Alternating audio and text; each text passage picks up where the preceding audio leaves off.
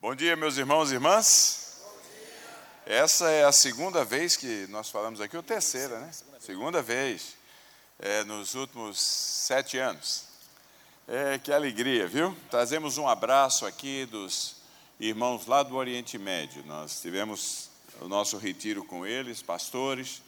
Cada ano que nós vamos é uma experiência nova, porque o que Deus está fazendo no meio dos árabes e das outras tribos do Oriente Médio é uma coisa impressionante. Dessa vez tive o imenso privilégio de conhecer o, o imã Abdallah. Abdallah, como é a pronúncia? Abdallah. Estava lá aquela pessoa simples, era o terrorista principal do Egito. Era um salafita, cuja função, ele é um engenheiro agrônomo, a função dele era preparar as bombas. E conheci o número dois também, cuja função era matar os cristãos. Estávamos lá, mês de abril, mêsinho do mês. Eles se converteram 18 meses atrás, na província de Faluia. Mas converteram não porque um anjo apareceu para eles, como muitos se convertem lá no Oriente Médio, mas se converteram porque, depois que a revolução aconteceu no Egito, as propostas do, no parlamento, três anos atrás, foram tão horríveis que se a pessoa tivesse um pouquinho de inteligência, ela abandonaria o islamismo. Quatro milhões de pessoas no Egito, só no Egito, renunciaram publicamente ao islamismo. Lá ele, se você renunciar ao islamismo para se tornar um cristão, você está em perigo. Mas se você se renunciar ao islamismo para se tornar um ateu, eles aceitam. Porque eles acham que o, ex-muçulmano que vira ateu é um missionário do islamismo. Vai pra, porque para voltar para, para o, o islamismo, você só é aceito se você trouxer um não muçulmano para se converter. Então ele diz: ah, é um trabalho missionário. Mas é gente, muitos universitários abrindo mão, muitos, muitos profissionais liberais abrindo mão. Porque o que, que aconteceu? Quando o, a Irmandade Muçulmana, que já não está mais no poder, já caiu, ganhou as eleições, junto com, teve 50% dos votos, dizem que foi fraudulenta, mas ganhou. Os salafitas, que são os mais radicais, aqueles que não cortam a barba, que e usam as becas, as túnicas, ganharam, e as mulheres usam o véu, deixando só o olho de fora e cobrem até as mãos, os pés, tudo. Porque elas acreditam que se, se a mulher mostrar qualquer parte do corpo que ela mostra, vai ser queimado aquela parte no inferno. Por isso que eles se cobrem. Mas o Corão não diz isso, mas a tradição diz. Então, quando eles ganharam, a primeira lei que o salafita propôs foi autorizar o marido a ter sexo com o corpo da esposa defunta até nove horas depois dela ter morrido.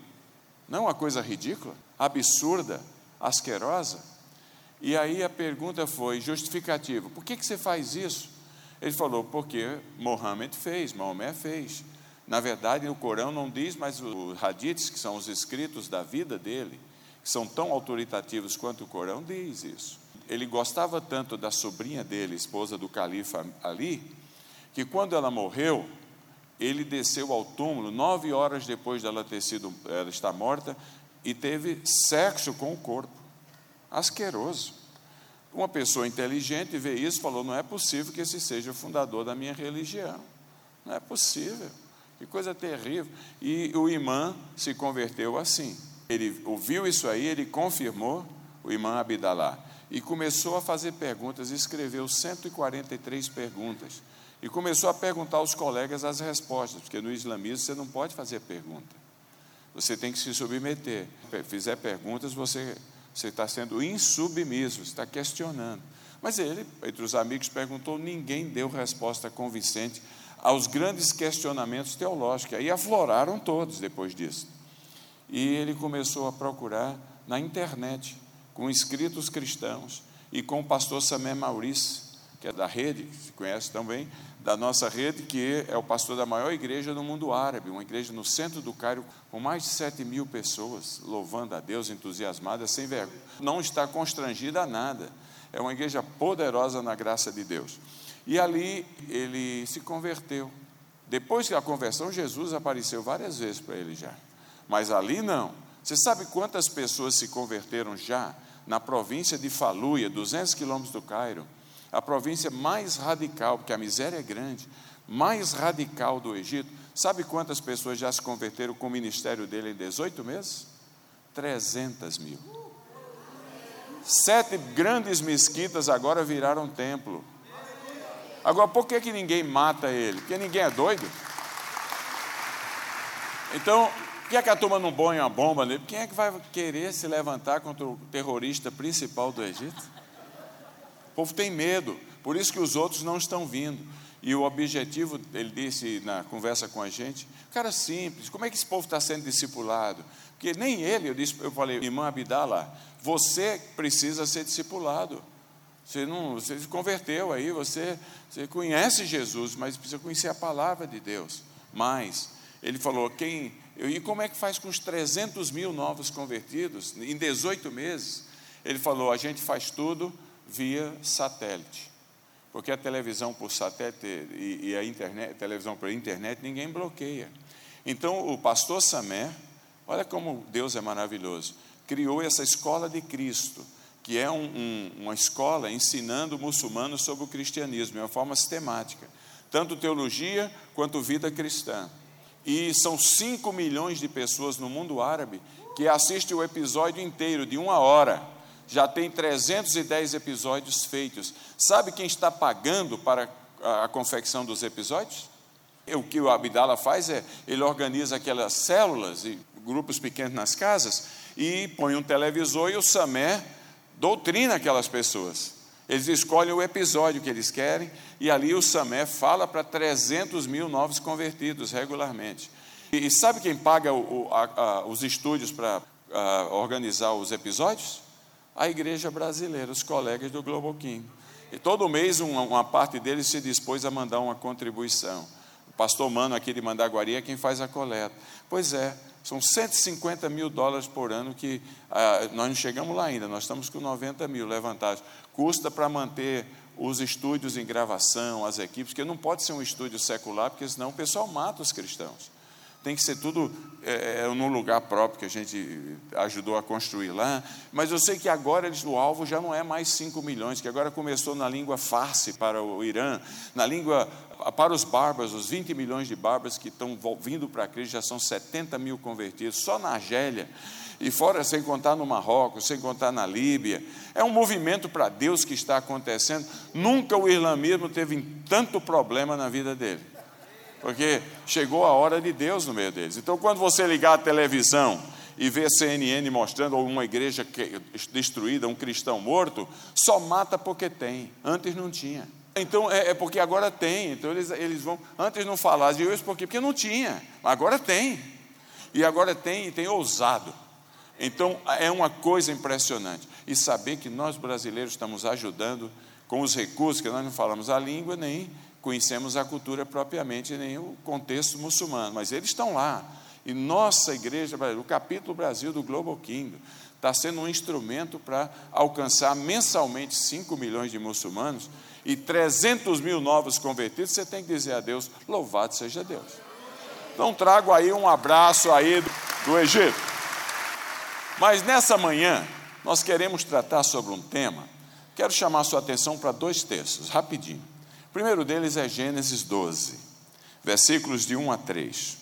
Lá diz assim: Ora, disse o Senhor a Abraão: Sai da tua terra, da tua parentela, da casa do teu pai, vai para a terra que te mostrarei.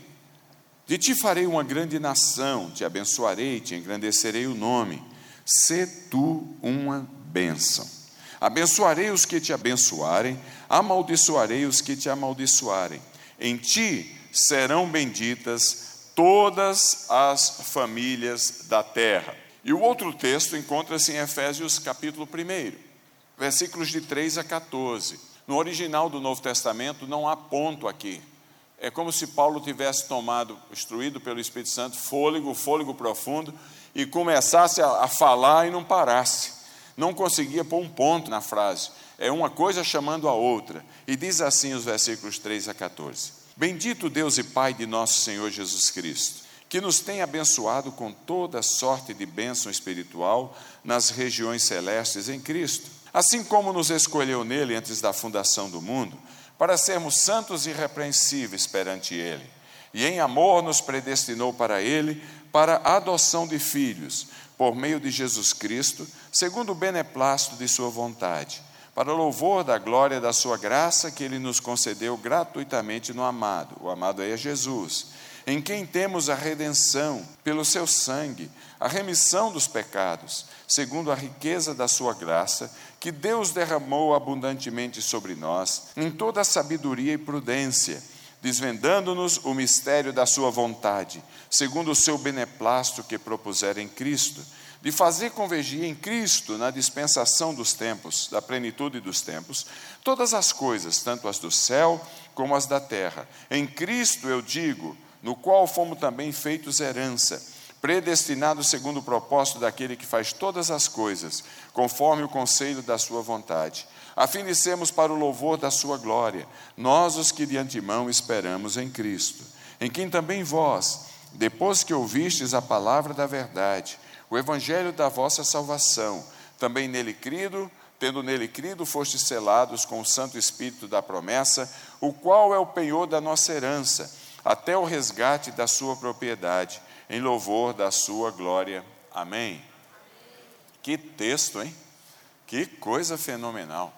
Irmãos e irmãs, existem algumas coisas que identificam a gente como ser humano, não é só a perna, duas pernas, dois braços, uma boca, um nariz, capacidade de pensar, não. Existem algumas coisas que identificam a gente como seres humanos. Houve um, um antropólogo, também antropólogo, psicólogo cristão e sociólogo, três coisas juntas. O nome dele era Malinovski, ou Malinovski muito famoso, qualquer universidade que você vá, que estude antropologia ou sociologia, você tem que tratar do nome desse cara, porque ele realmente revolucionou uma parte do, da sociologia na década de 60, começo da década de 70. Esse Malinowski, que era um polonês britânico, ele, ele tinha dupla nacionalidade, ele levou 40 anos da vida dele, 40 anos, aproveitando as férias escolares que são três meses no hemisfério norte, e nas férias escolares ele saía para algum lugar para pesquisar naquele lugar, em contextos diferentes, se havia, se poderia afirmar e descobrir se haveria alguma comunalidade na raça humana, em termos de necessidades. Porque nós temos algumas coisas biológicas, nós temos algumas coisas, a, a nossa capacidade também de pensar, nossa capacidade de logicar, nós temos muita coisa que são próprias nossas, da nossa raça humana. Mas em termos de necessidades universais da raça humana, existe algo que nos, que nos identifica como seres humanos? E aí, um, um, verão ele ia para o meio dos índios, um verão para uma pequena vila, um verão numa grande cidade, um verão entre, entre os ciganos, e assim foi, em toda a Europa. 40 anos para chegar à conclusão que existem é, algumas coisas que nos definem como seres humanos. Ele sintetizou em quatro verbos. O que aquele coitado podia ter resolvido simplesmente com 10 minutos lendo a Bíblia, era dar uma lidinha no chamado de Gênesis, que é as quatro coisas que ele descobriu, o livro de Gênesis já diz que Abraão as tinha, foi dada por Deus. Então, quais são essas necessidades universais da raça humana que nos identificam como seres humanos? Quatro verbos. Malinowski descobriu e nós vamos tratar aqui. Que eles formam o nosso DNA, o nosso ser não visto, que nos motiva no dia a dia. São essas necessidades que nos impulsionam. A primeira delas pode ser definida pelo verbo ser. Vamos repetir qual é o verbo? Ser, S-E-R, o verbo ser o desejo de ser. O desejo de ser tem a ver como nós somos vistos aos olhos dos outros. Todos nós temos o desejo de sermos uh, reconhecidos aos olhos dos outros. O desejo da fama é parte integral disto aqui. É, por mais que a gente diga que não gosta de ser conhecido, papo furado. Deus nos criou com esse desejo que é universal à raça humana, o desejo da fama, do ser reconhecido por todos. Deus diz a Abraão: De ti farei uma pequena nação. É isso que está lá? Farei o quê? Mas é de ti, Abraão. Todo mundo vai reconhecer que veio de ti esta grande nação. Haverá muitas nações menores, a sua será maior. Então há esse desejo que Deus é, coloca no coração do ser humano, que é inerente à nossa raça humana. Deus coloca o desejo de nós sermos prósperos. Claro, a mesmice é uma tragédia, um andar para trás só caranguejo. É, ele gosta de lado e para trás, ele gosta de andar para frente. E Deus diz que haveria de engrandecer o nome de Abraão. E Deus coloca no íntimo, mais profundo do nosso ser, o desejo de sermos abençoados. E Deus diz: abençoarei os que te abençoarem e amaldiçoarei os que te amaldiçoarem. Então, o primeiro, a primeira coisa que Malinowski descobriu é que onde existia um ser humano, se for normal, porque tem os anormais por aí afora, mas se for normal, ele ou ela é motivado pelo desejo de ser, do reconhecimento aos olhos dos outros. Até aqui tudo bem? Agora vem o segundo verbo. É o verbo ter. Então qual foi o primeiro? E o segundo?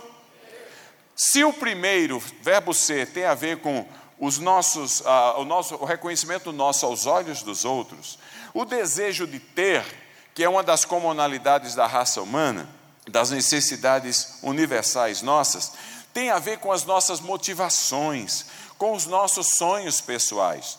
Todos nós temos o desejo, via de regra, de termos uma família, não temos?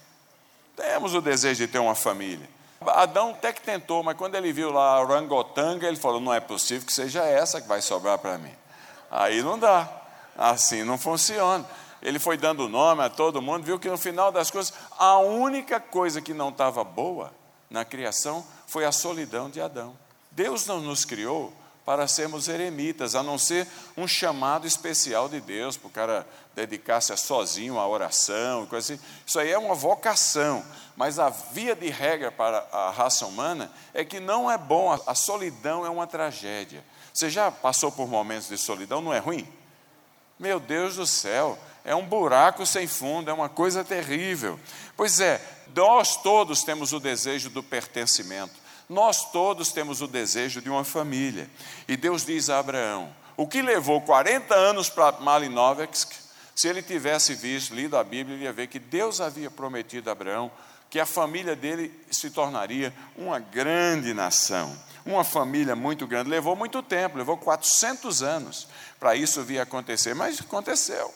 Todos nós temos o desejo, lá dentro, nessa área das nossas motivações e sonhos pessoais, de conseguir recursos materiais. A gente trabalha, trabalha, alguns de nós trabalham em dois empregos, é, talvez aqui tenha alguém que trabalha em três empregos, a gente atira em tudo que é direção, para quê? Não é para que a gente possa comprar alguma coisinha? Não é assim? Você compra, qual é o sonho inicial nosso? É comprar o quê? Alguns é carro ou casa, não é? Carro ou casa. Depois você tem um carro e uma casa, o que é que você quer comprar? Aí já vai para a coisa mais, uma segunda casa. Uma casa na praia. Uma fazenda. Um dia a pessoa falou, eu quero um cavalo. Falei, é o seu marido? Mas, é, todos nós temos o desejo de ter trabalho. É tão bom quando dá para comprar alguma coisa. Quando os filhos pedem alguma coisa para a gente, a gente pode prover. Não é bom? É tão bom quando você termina o mês sem estar no vermelho. Meu Deus é bom demais. Quando sobra um pouquinho, quando você pode fazer sair numa festa, todos nós temos esse desejo da prosperidade. E Deus diz assim: Abraão, eu vou te dar uma terra, eu vou engrandecer você, Abraão. Isso foi Deus que colocou no nosso coração o desejo de possuir, o desejo de ter. Todos nós temos o desejo de ter um propósito na vida, porque se não há propósito para a nossa vida, se nós não temos um alvo a alcançar, é uma tragédia.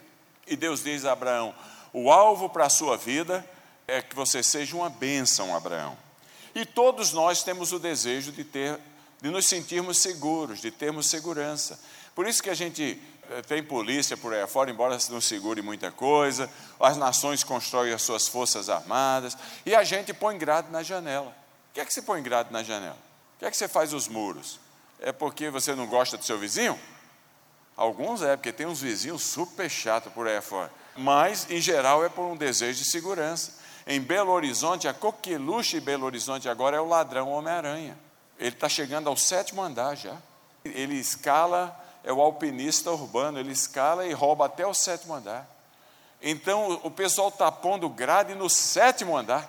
Então você vê os prédios, cada grade bonita. É, mas que coisa terrível. Mas por que, que a gente põe? Por que, que a gente compra a câmera? Por que, que a gente contrata o segurança? Por que, que a gente põe lá 10 cachorros dentro de casa? É, a gente faz tudo isso porque há um desejo nosso de nos sentirmos seguros. Deus nos criou com a necessidade da segurança. O terceiro, então qual foi o primeiro verbo? O segundo? O terceiro é o verbo existir. Se o primeiro verbo tem a ver como somos vistos aos olhos dos outros, se o segundo verbo tem a ver com aquilo que nos motiva, em termos de nossos sonhos pessoais, o terceiro é o verbo existir, que tem a ver com a nossa estabilidade. Nós nos sentimos é, firmados em alguma coisa. Deus diz a Abraão: Eu vou te dar uma família, vou te dar uma terra, vou te dar uma nação. Isso implica em permanência, perenidade, estabilidade. Porque mudar todos os dias é uma tragédia. É uma tragédia. Ah, o crente borboleta, o crente beija-flor, que fica pulando de canto em canto, é uma desgraça, não se firma em nada. Vira um zero à esquerda na obra de Deus, por exemplo. É uma coisa terrível, porque nós não fomos criados por Deus com a necessidade de virar pula-pula. A gente foi criado por Deus com a necessidade da estabilidade. É bom demais quando você acorda você vai na padaria, o pessoal sabe o seu nome, não é bom? Você vai comprar uma coisa, você não trouxe o dinheiro e o cara não diz miserável, quer me roubar, ele diz: Não, companheiro, deixa aí, Antônio. Depois você traz, porque você é conhecido, que os seus vizinhos lhe conhecem, você conhece a todos, que você comemora aniversário. Você já passou em branco um aniversário? Ninguém lhe ligou? Já ou não? Não é horrível? É horrível a falta de pertencimento. Todos nós temos a necessidade da existência, de pertencermos a, a um grupo, a, a, a nos sentirmos estáveis na vida. Por isso que o Japão deu tão certo, porque no Japão você não começa, agora está mudando um pouco por causa da modernidade, da crise, mas em geral você só tinha uma empresa na sua vida. Você começava nela e você se aposentava.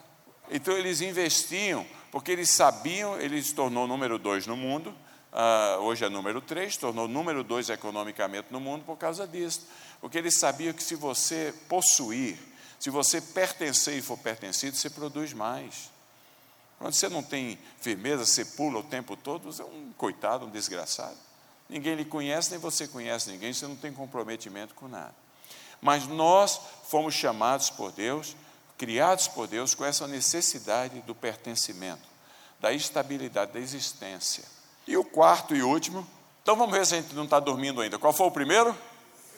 Segundo? Terceiro? O quarto é o desejo de influenciar.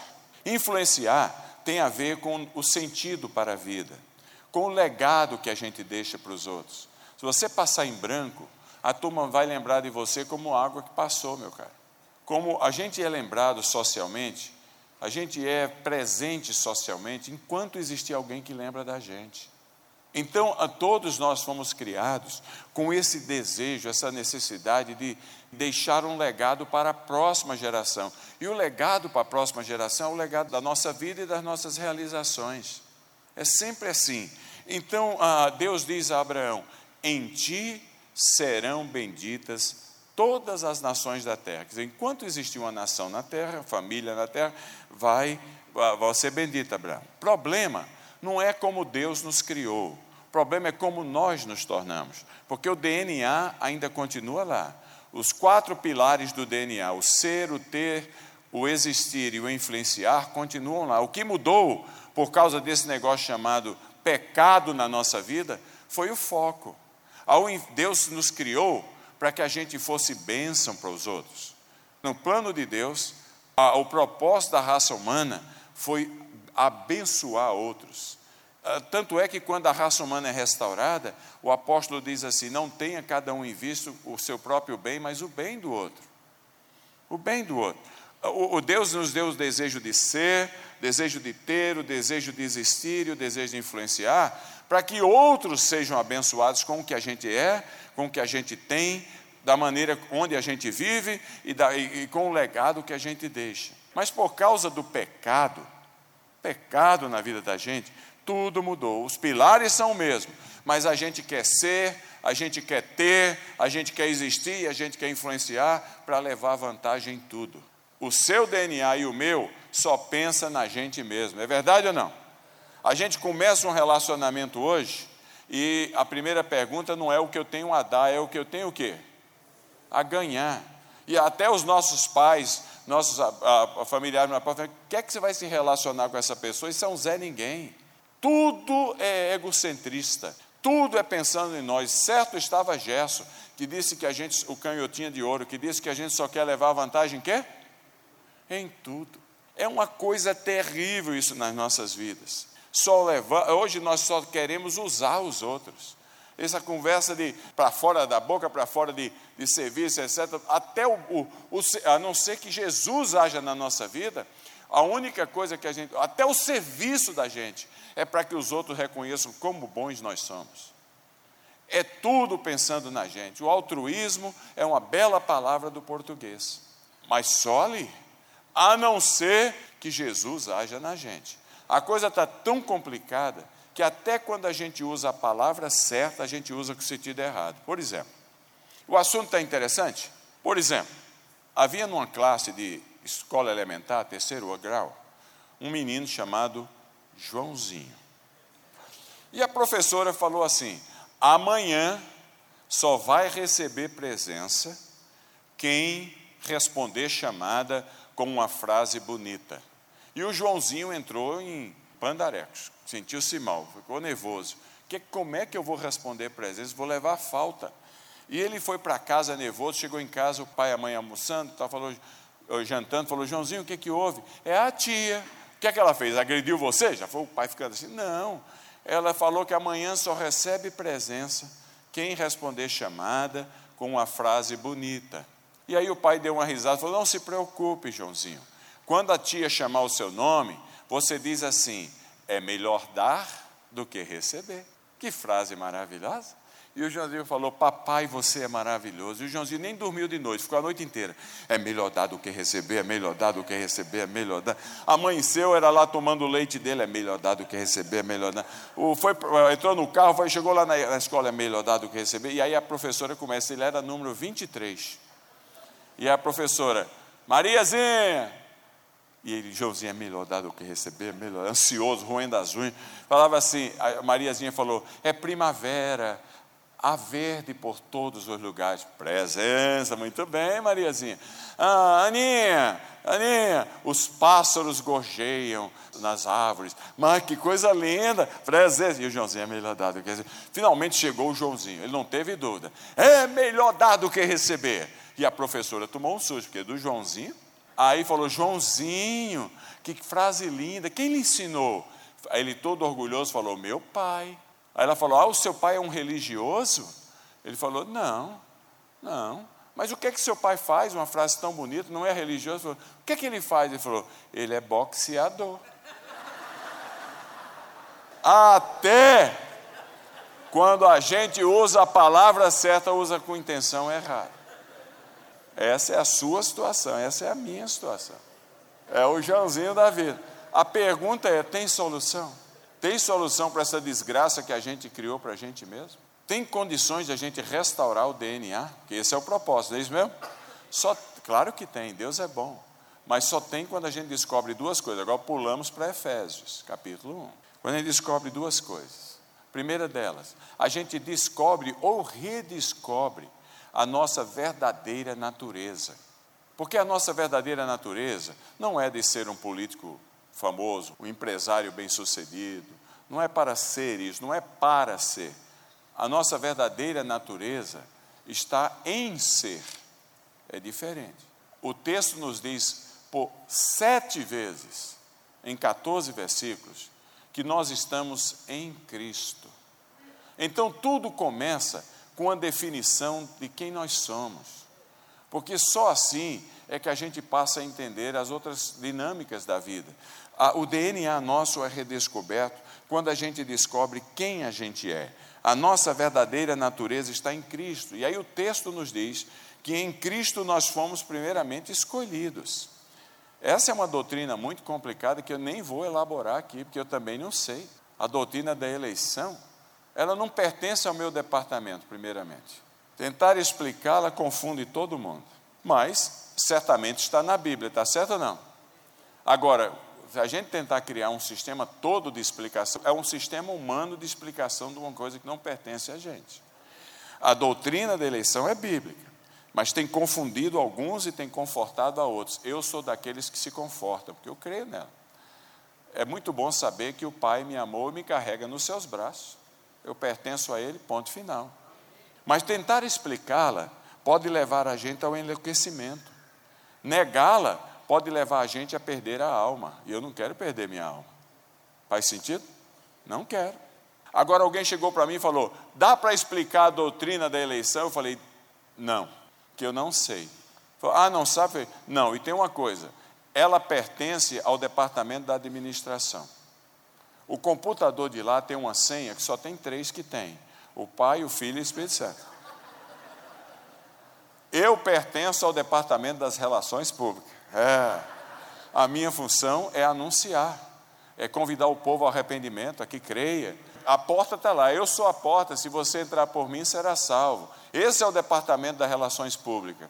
Quando você entra pela porta, você olha para trás, não fostes vós que escolhestes a mim, mas fui eu que escolhi a vós outros. Isso aí é outro departamento. Não quero tomar o lugar que não me pertence. Minha função é anunciar que a porta está aberta e você tem que entrar por ela. Então você e eu somos do relacionamento, da, somos do departamento. Qual é o nosso departamento?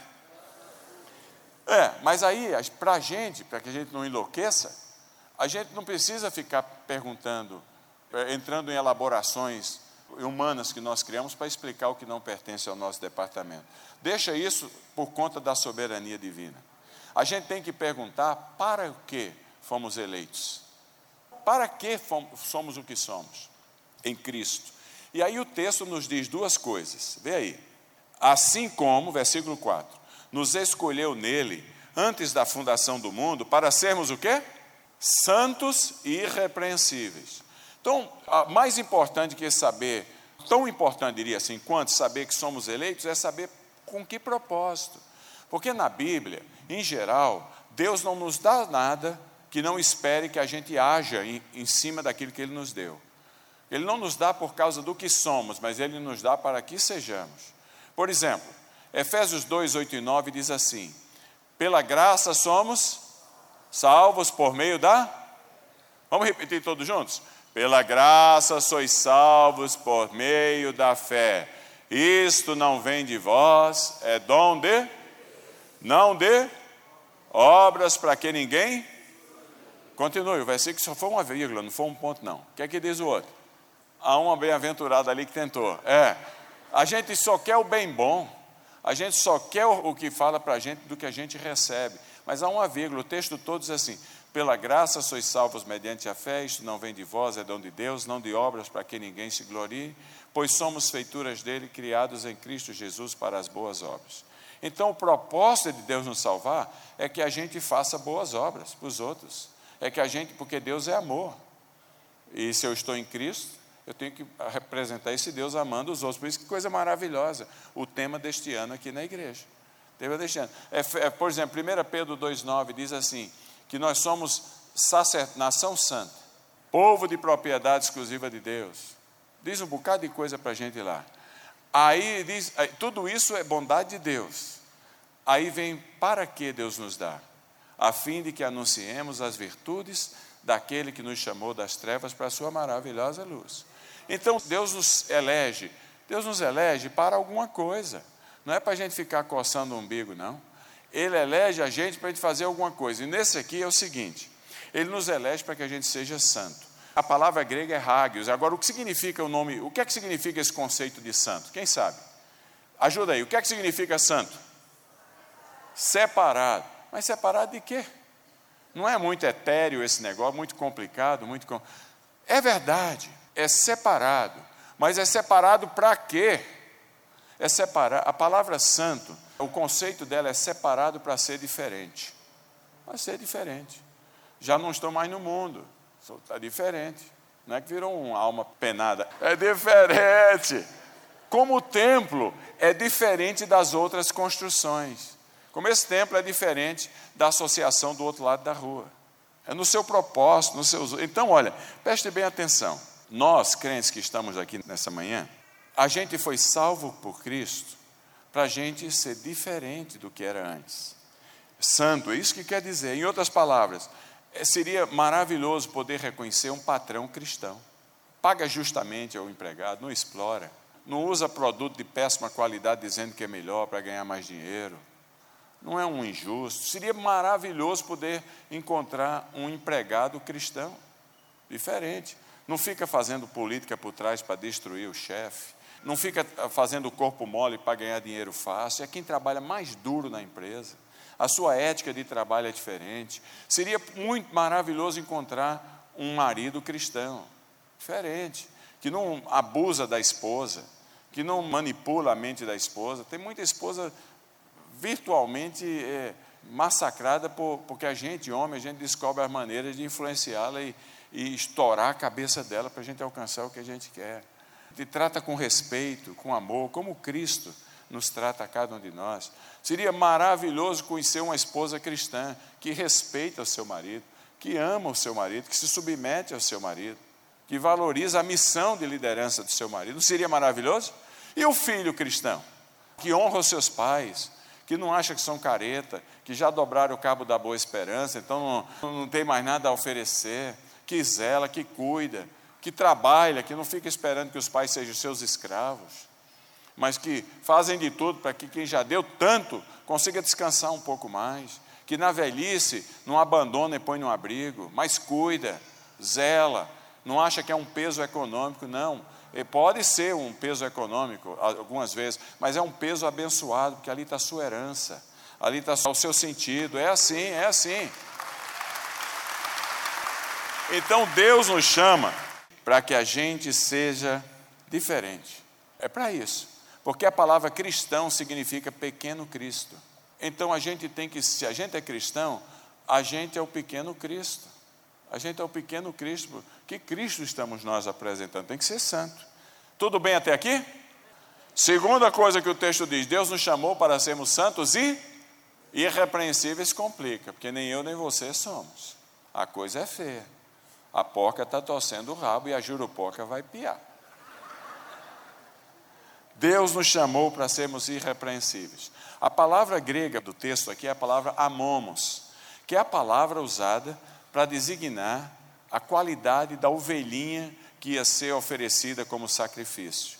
Ela não tinha marca nenhuma, defeito nenhum, era perfeita, por isso que ela podia ser oferecida como sacrifício.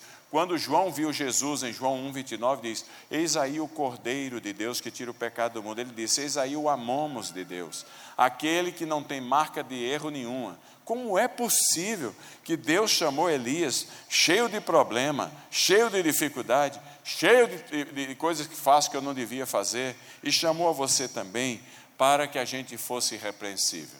O versículo 5 dá a solução. Ele chamou pela adoção de filhos. Quando Deus resolveu colocar a gente na família dele, lado a lado com Jesus, não é uma maravilha? Porque Jesus é filho, agora eu faço parte da família dele. Quando Deus resolveu chamar você, ele tinha que resolver um problema também. Qual é o problema que Deus resolveu? Porque como é que eu posso estar na família dele, que é pura, sem defeito e sem mácula, com os meus erros? Não tem jeito. A luz e as trevas não caminham juntos. O erro e o acerto são opostos entre si. Só Deus tinha a solução para isso. E a solução vem pelo que o texto nos diz aí. Ele criou, nos adotou pela remissão e pela redenção. Essa é a solução divina. Redenção significa comprar a gente, pagar um preço. Você redimiu. O título redimido de um clube, você, ninguém vai nunca mais mudou a titularidade, está redimido, pertence a você, não pertence mais ao outro. Remissão significa mudança de qualidade. Nós éramos contaminados e somos pelo pecado, mas o Senhor, para que Ele pudesse nos adotar na sua família, essa é a sua natureza, Ele resolveu tomar a iniciativa. Ele nos redimiu, Ele nos comprou com o sangue de Cristo, e esse mesmo sangue nos remiu, nos limpou. A ideia aí é o seguinte: a palavra grega é litron, que tem a ver com resgate. Mas tem a ver, a ideia desse resgate é diferente. Essa palavra também era usada para a criação de um escudo protetor que resgatava a pessoa do perigo. A ideia é a seguinte: quando a gente foi é, é, inserido na família de Deus, quando a gente creu em Cristo, porque a condição para ser, no departamento de administração é a escolha divina. O departamento humano, no versículo 13, relações públicas, é crer. A gente tem que crer. A porta está dizendo: Eu sou a porta, você entra por mim. Quando a gente entrou, creu, o Senhor preencheu essa condição. Jesus colocou sobre nós esse litron, esse custo do resgate, que é um escudo. Esse escudo tem a cor vermelha. E essa cor vermelha é a cor do sangue de Cristo.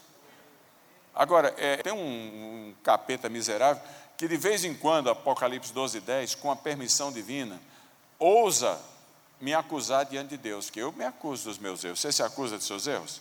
Você já parou na frente do espelho e fez assim, que besteira que eu fiz de novo? Já fez isso ou não?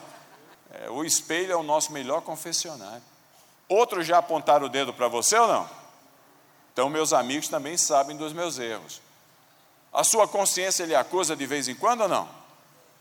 O diabo também sabe, não sabe todos, que ele não é Deus para estar em todo canto ao mesmo tempo, mas sabe muitos dos meus erros. E ele vai na presença de Deus, com a permissão divina, diz Apocalipse 12, 10, e diz assim: Está vendo Elias, que diz que é eleito, que afirma que descansa nas tuas promessas, Olha o que é que o Elias acabou de fazer. E o pai olha para Elias. Mas o problema é que tem uma coberta, tem uma, um escudo sobre Elias. E ele olha e fala: Não estou vendo nada. Mas como? Eu estou lhe dizendo. Ele falou: Dos pecados de Elias jamais me lembrarei. Aleluia. É. Essa é a nossa natureza. Santos e irrepreensíveis. Então, o nosso grande objetivo é a gente é, caminhar na vida para chegar o mais perto possível do que Deus já nos considera em Cristo. Esse é o nosso grande alvo. A ideia, para ficar mais claro e terminarmos, é assim: havia numa cidade um, um cara que mexia muito bem com produtos de madeira. Ele fazia cada coisa bonita e o filho adolescente dele, 14 anos, apaixonou-se por isso. Pai, me ensina a fazer barquinho, porque eu gosto tanto de barquinho. E o pai ensinou o menino a fazer o barquinho, o menino aprendeu e fez bem. Fez um barquinho maravilhoso com, com como é que chama? Vela, com tudo, grandão assim, pôs do lado de fora da casa, porque era uma cidadezinha pequenininha, foi dormir todo tranquilo, naquela noite que é um temporal miserável. E o barquinho já era. E o menino ficou tão triste. Umas duas semanas depois, ele estava andando na cidade interior pequena, sabe como é que é? Tem a rua central ali. Andando na rua central, ele passou na frente da loja do artesanato, que ele sempre ia ver. Ele gostava daquilo. E o que é que ele viu na vitrine? O barquinho dele. Ele entrou correndo lá, pegou o barquinho, meu barquinho, meu barquinho já foi saindo. E aí o dono falou: Não, peraí, moço, eu conheço seu pai, conheço você, mas o barquinho não é seu, tem que pagar. Mas como? Eu criei esse barquinho, eu fiz esse barquinho. Ele falou: Não, mas custa 20 reais, eu comprei de uma outra pessoa aí. Ah, é? é correu em casa, abriu o cofre dele, viu que tinha lá um pouquinho mais de 20 reais, trouxe os 20 reais, deu para o cara, levou o barquinho, beijava o barquinho, pôs o barquinho em cima da mesinha da, da cozinha da casa dele, olhava para o barquinho e dizia assim: Barquinho, você agora é meu por duas razões. Primeiro, porque eu te criei. Segundo, porque eu te comprei. É. E é isso que Deus fez conosco em Cristo Jesus. É. Então, a redenção muda a titularidade. Repete isso comigo. A redenção muda a. Significa que no, na certidão de propriedade lá da, da, da propriedade que é você, está lá escrito propriedade divina. A remissão muda a nossa qualidade. Vamos repetir isso aí? A redenção muda a nossa, a remissão muda a nossa. Significa que foi de perdido para achado de pecador para irrepreensível, por causa da graça de Jesus Cristo. Conclusão: olha, nada que você venha a ser, lembra do verbo? Pode ser maior do que você já é agora, filho de Deus. Nada que você venha a ter pode se igualar ao que você já tem hoje. Você já tem uma cadeirinha para você sentar nos lugares celestiais em Cristo Jesus. Nada que você venha a experimentar pode ser maior do que a experiência da vida eterna que Jesus nos dá. A única coisa que falta, e agora é a nossa conclusão para valer, e que depende, as três primeiras só dependem de Deus, porque não tem capacidade em mim de estar nos lugares celestiais. É a graça divina. A segunda é parceria com Deus, porque eu dependo dele para executá-lo. É a nossa, é a segunda parte. O legado, é, é a influência. Porque os três primeiros verbos de Malinove são cumpridos na graça de Deus. O último é trabalho de parceria, Deus e nós. É o que vamos deixar para o outro, é a nossa missão, o nosso legado. E aí vem a segunda parte.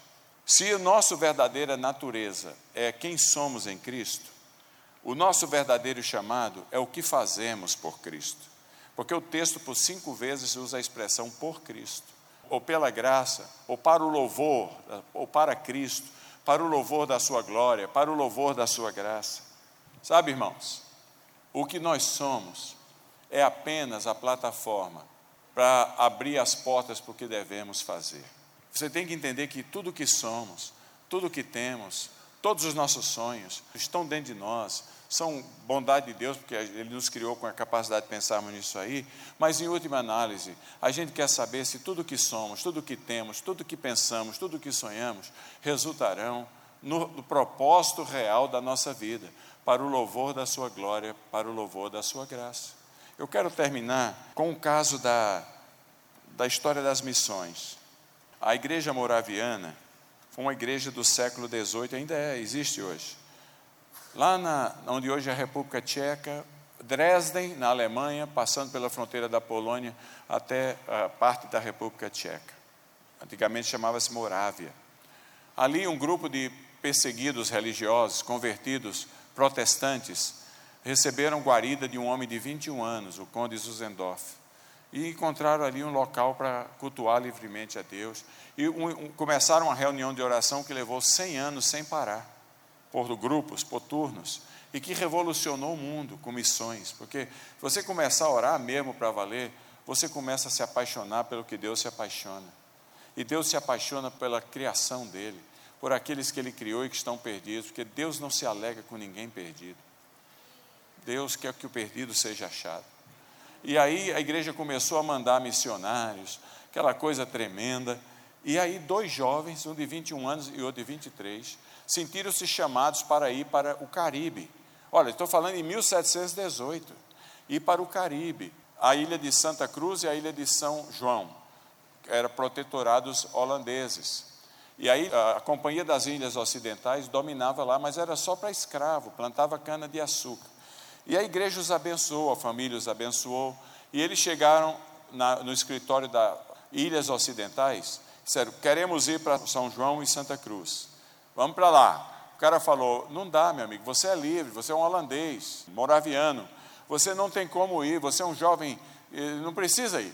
Ele, vocês são jovens, ele falou: Só pode ir escravo. Aí ele falou: Então, se tem um lugar que só pode ir escravo, é onde nós vamos, porque nós já somos escravos de Cristo. Voltaram à igreja, a igreja os abençoou. Eles pegaram o navio como escravos já.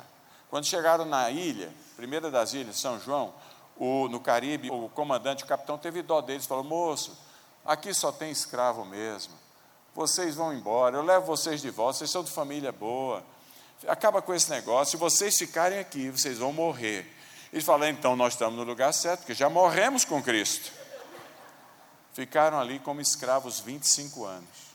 Quando a, a, as ilhas ocidentais abriu a, as ilhas para colonização, para o povo comprar propriedade, fazenda, etc., a igreja moraviana mandou uma equipe para ver o que, é que tinha acontecido com eles. 25 anos, nunca mais ouviu falar deles. Os encontrou vivos, um tinha 46 e outro 49 anos de idade, escravos. Mas junto com eles, encontrou uma igreja espalhada nas ilhas, com 25 mil adultos batizados.